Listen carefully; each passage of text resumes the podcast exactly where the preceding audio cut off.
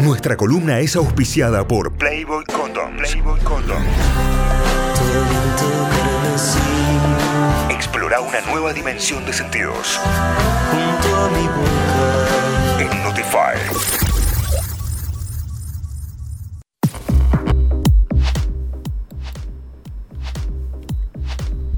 Hola Noé, buen día. Buen día, ¿cómo va? Buen día para todos y todas. ¿Cómo Bien, va? muy bien.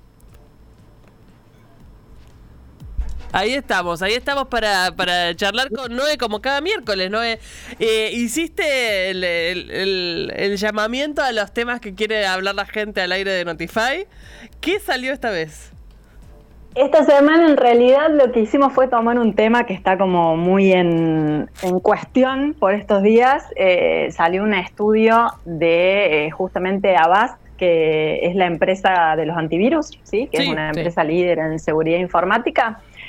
eh, que va, eh, fue, fue haciendo, fue replicando el mismo estudio en varios países y esta vez le tocó a Argentina y eh, realizó una investigación sobre mil personas argentinas que se encontraban en algún tipo de vínculo sexoafectivo, donde eh, llega a la conclusión de que el 63% de la muestra había revisado en algún momento el celular de sus parejas. Uh, 60. alto el por- Sí, muy alto. eh, alto el porcentaje de los que los O sea, reconocieron. de mil Noé? personas, 630. Claro, Noé, ¿y vos crees que ese porcentaje es alto de los que lo reconocieron o puede ser aún más alto de todas aquellas personas que no lo hayan reconocido?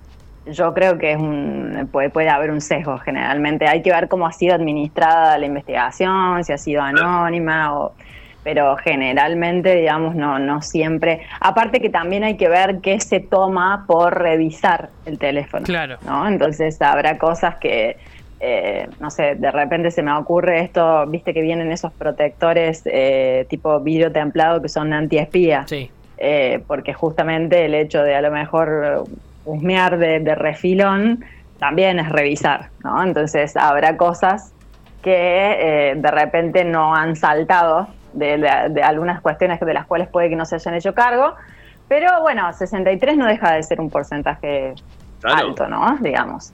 De ese 63%, el 56% lo hizo sin permiso. Sí, o sea, sin el consentimiento de la otra parte. El 78% de ese 63 considera que no tiene derecho justamente a acceder a un dispositivo sin permiso de las personas que son dueñas. Pero y lo el igual. 27, pero lo hace igual, obvio. Es, es a posteriori ya han Ah, yo, yo sé cometido. que no tengo derecho a hacer esto, pero, pero lo hago igual. O sea, Pero, ¿dónde- pero me topé, me, me tropecé. Qué Bueno, que distraída. pasa mucho también con la. Claro, qué distraída. Pasa mucho también con la sesión en- abierta de WhatsApp. ¿no? Digamos, hay, hay Claro. muchas historias detrás de eso. El 27% dijo haber encontrado pruebas, ¿sí? Esto de que el que busca encuentra. Me encanta. Y el 40% admitió haber discutido algo acerca de lo que descubrió en ese dispositivo. ¿sí? Es decir, dos de cada cinco tuvieron algún tipo de lío. Ahora, ¿para qué lo hicieron? ¿Sí? Pues, ¿Cuál es la excusa, digamos? ¿Cuál es tu excusa? El 29% planteó que era para buscar información, ¿sí? Pues, suele darse esto a veces, ¿no? Digamos, me quedé sin batería, me quedé sin datos, eh, me dejé el teléfono, fíjate, sobre todo en parejas convivientes a veces, Sí. o en esto de voy manejando, maneja vos el mapa, o pone vos eh, música, bueno. Ah, pero ¿eso se, Eh. ¿eso se considera revisarle el teléfono a la otra persona? No, en esto Ah. es como, de- para, ¿para qué agarraron el teléfono Claro, de la lo otra tenía muy a mano, digamos. Básicamente lo tenía muy a mano. Ah, lo agarraste para eso y de golpe te encontraste con alguna otra cosita, digamos. Me apareció, hay una Ah, emergencia. ok, ok. Claro. El 6% dice que lo usó para instalar una, PP una app de segundo plano, de esas que son espía, o sea que ahí ya es más Oh, complejo el tema, sin que su pareja lo sepa. Salí de ahí maravilla. Esa era la de maravilla. Stiuso, más o menos, ¿no? Bueno, de hecho, eh, esto lo, lo- lo- lo estuve como revisando mucho porque hay una gran cantidad de notas al respecto, pero todas apuntan a esto, digamos, de cómo chequear que tu teléfono no esté siendo eh, revisado. Y en realidad me parece que el foco de la situación en esto es otra cosa, ¿no? Digamos, es apuntar a... ¿Cómo a- a chequear si que elegiste bien a la persona que tenías al lado, básicamente? por ahí y también digamos de, de- de, de repente no relativizar o no minimizar una situación de estas. El otro 6% eh, justamente también lo había revisado para algo que yo estoy escuchando muchísimo en la clínica, que tiene que ver con comprobar la geolocalización de su pareja en un determinado momento y lugar. A Eh, ver, ¿dónde estoy viendo- estaba el guachín? Ok. A ver Claro, dónde no- no en estaba, tiempo cuánto real. tiempo se quedó en tiempo real. Esto lo hacen con los GPS de los autos, eh, lo hacen con, con el Maps. Sí, hay Bueno, cosas de hecho, realmente. eh, iPhone tiene una tiene una, una opción que es compartir tu ubicación constantemente con algunas personas, digamos, con otras personas que otros usuarios de iPhone, básicamente, que lo activás y si, no sé, tu pareja tiene iPhone, vos tenés iPhone, podés ver, si, si te da acceso a eso, podés ver dónde se encuentra el otro en tiempo real. Claro. Digamos, eso constantemente, que se utiliza mucho por cuestiones de seguridad y lo he visto, por ejemplo, en muchas chicas que entre grupos de amigas se comparten Así siempre o se lo tienen Sí. compartido siempre Es una, cuestión de, de, che, ¿dónde están? es una herramienta muy, muy práctica que la tiene Google también. O sea, podés hacer el- el- la, la ubicación compartida. Yo la empecé a usar Sí. cuando me iba de viaje. Y después eh, es una herramienta muy útil a la hora de, de cuestiones de seguridad. Cuando tenés hijos adolescentes y demás, eh, saber dónde está eh, no tiene que ver con la persecuta, sino con una cuestión de seguridad. De ahí en más, el uso que vos le des a la herramienta, vos viste que puede variar la situación. Ahí está, justamente, se puede distorsionar porque eh, algo que puede utilizarse para prevenir alguna situación de inseguridad o violencia se puede convertir en una violencia en sí misma, ¿no? Claro. Eh, ¿Cómo accedieron? ¿Sí? En este estudio lo que plantean es que el 42% estaba al tanto de las claves de la pareja, ya que se las habían compartido en algún momento.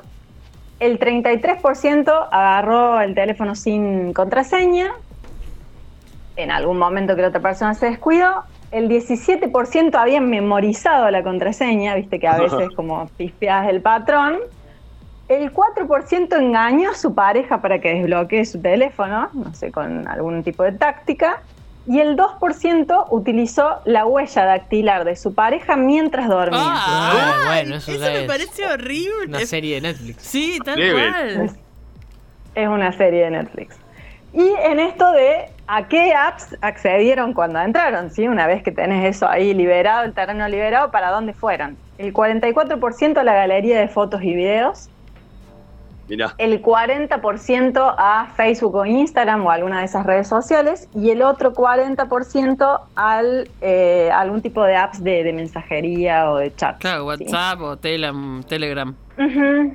Eh, la realidad es que, bueno, como les decía, estas cifras pueden resultar quizás como poco representativas, ¿no? Son mil personas, piensen para la cantidad de argentinos y argentinas que somos, pero la realidad es que, más allá de que nos suenen en gracia, estas, este tipo de conductas pueden suponer, eh, pueden y, y suponen episodios de violencias, ¿sí? tanto psicológicas, simbólicas, y también pueden llegar a escalar a aspectos físicos, sobre todo para las personas espiadas. ¿sí? Y esto es así porque desde ya hace varias décadas las relaciones sexoafectivas también tienen una segunda dimensión que es justamente en la realidad virtual. Y eh, así como existen conductas de, de violencia en el plano real, también las hay en, en estas esferas, ¿no? Esto tiene mucho que ver, por ejemplo, con el mandato del amor romántico, esto de te celo porque te quiero, o me fijo por tu seguridad, o esto de compartir constantemente la, la- la ubicación porque te quiero cuidar, porque quiero estar presente. Y en esto la hipervigilancia del cuerpo también de la otra persona, especialmente el de las socializadas mujeres, pero también podríamos incluir otras identidades, eh, ya que justamente todo lo que se pueda llegar a sexualizar eh, se potencia, se controla a través de eh, las tecnologías, ¿no? El control del celular sería una parte como de la apropiación del cuerpo y de las libertades de esas personas y también tiene que ver con el concepto de esto de due- dueñidad o de te lo reviso porque sos mía o porque sos mío, ¿sí? Sí.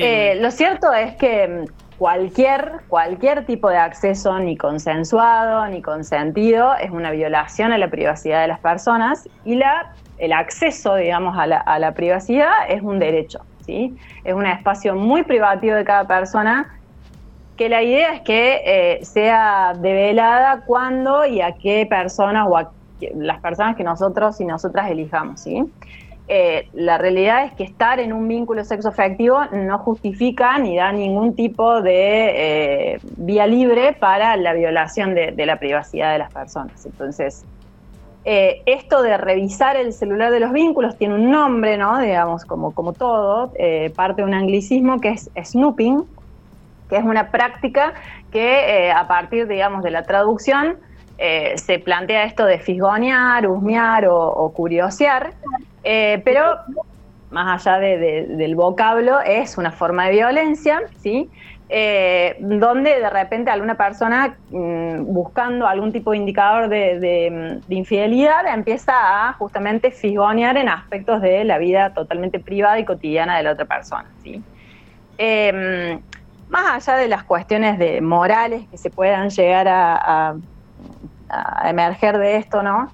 Eh, desde el punto de vista de la salud mental es justamente poco saludable, diezma la confianza entre las partes, eh, también se crea una especie de falsa ilusión o garantía de fidelidad, es decir, voy verificando eso que encuentro o eso revisando constantemente. Sí, es y es una forma de...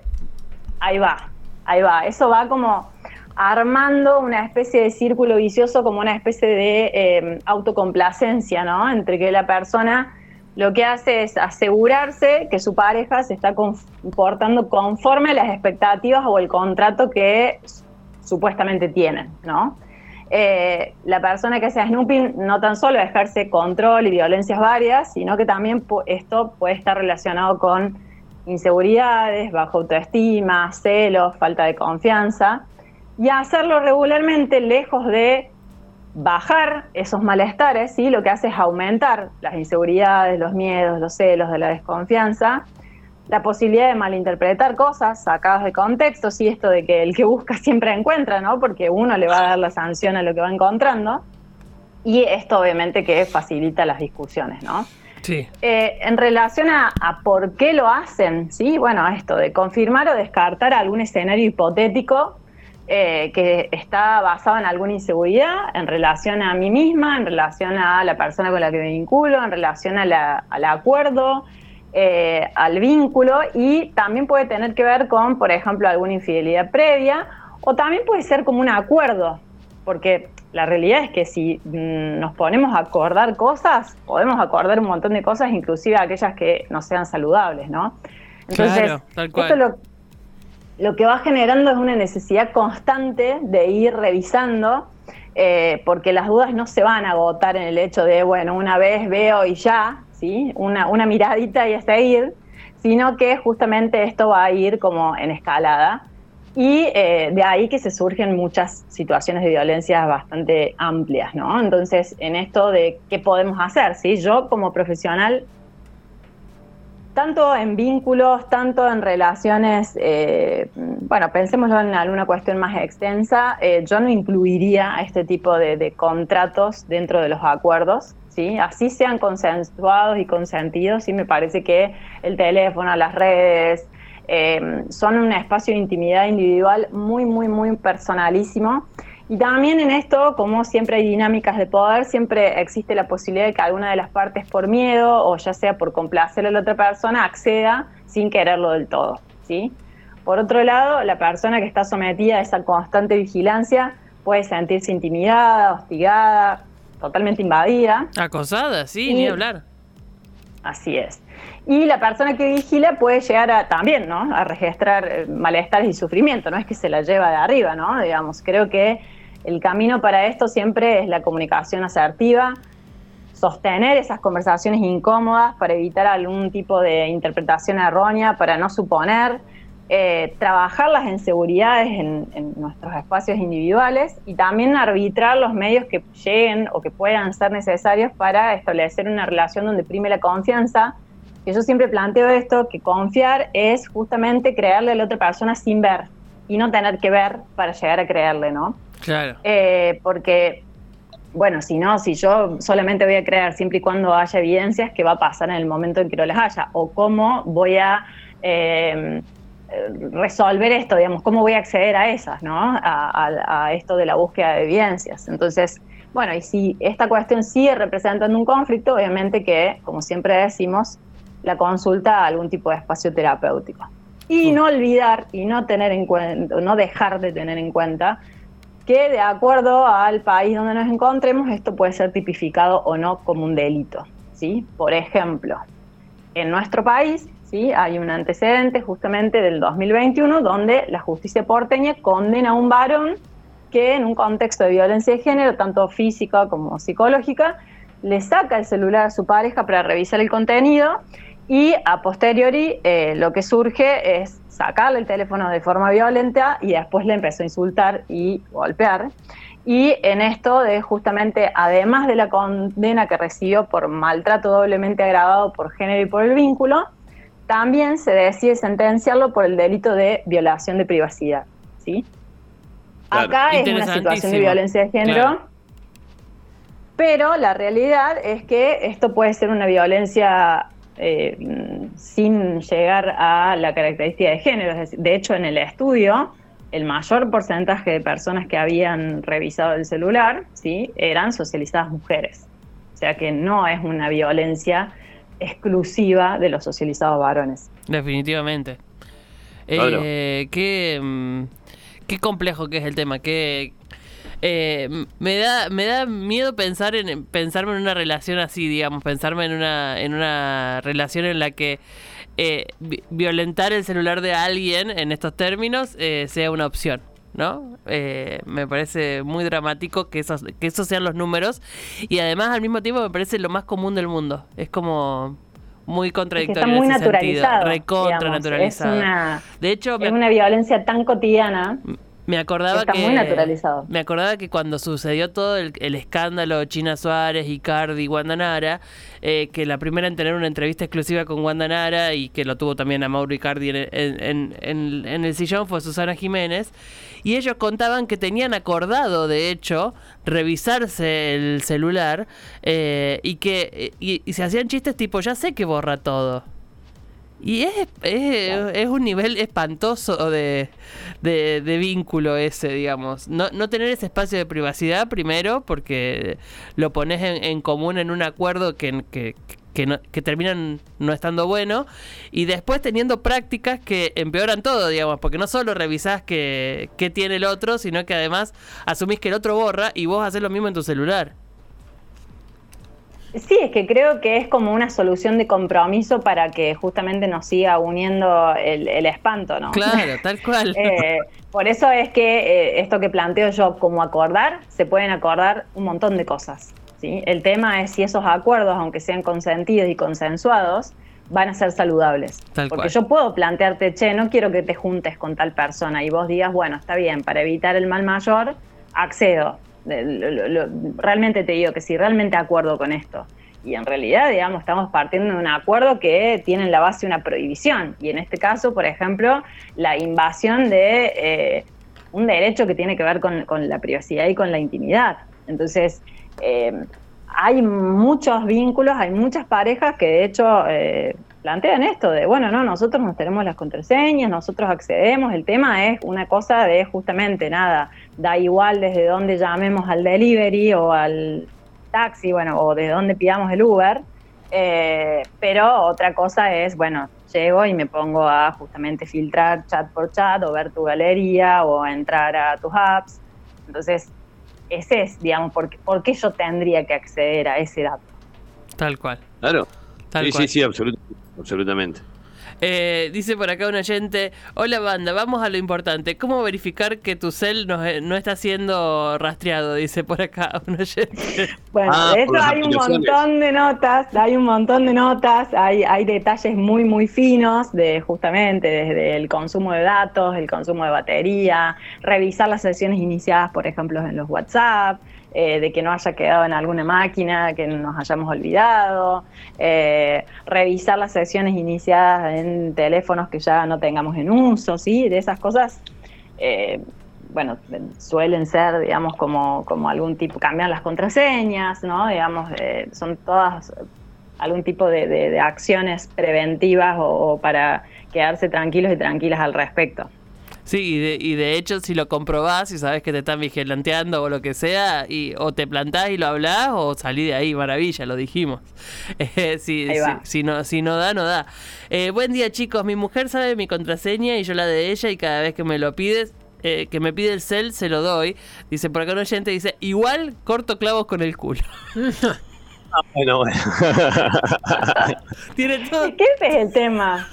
Eh, a ver, salió ayer eh, esta situación de infidelidad de Fedeval con la novia, que dice que la novia se dio cuenta de la infidelidad porque eh, tienen la, la app del, del lavarropas, tiene un lavarropas smart, y empezó a identificar que en una hora inusual, que era de la madrugada, eh, había eh, actividad de lavado.